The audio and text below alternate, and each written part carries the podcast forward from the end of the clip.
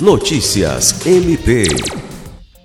O Ministério Público do Estado do Acre, por meio da Promotoria Civil de Tarauacá, instaurou procedimento para apurar a eventual ausência de licenciamento ambiental e consequente extração ilícita de barro no local em que um menino de 12 anos foi soterrado enquanto brincava no último domingo, dia 12.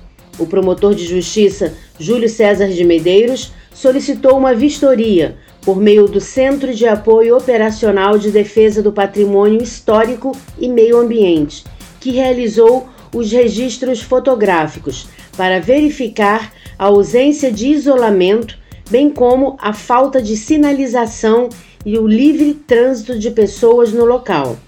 O MPAC também solicitou ao Instituto de Meio Ambiente do Acre que informe as atividades de extração mineral em que há licença vigente em Tarauacá e realize vistoria na área onde ocorreu o óbito e em duas outras áreas atualmente em operação, a fim de verificar a regularidade da atividade.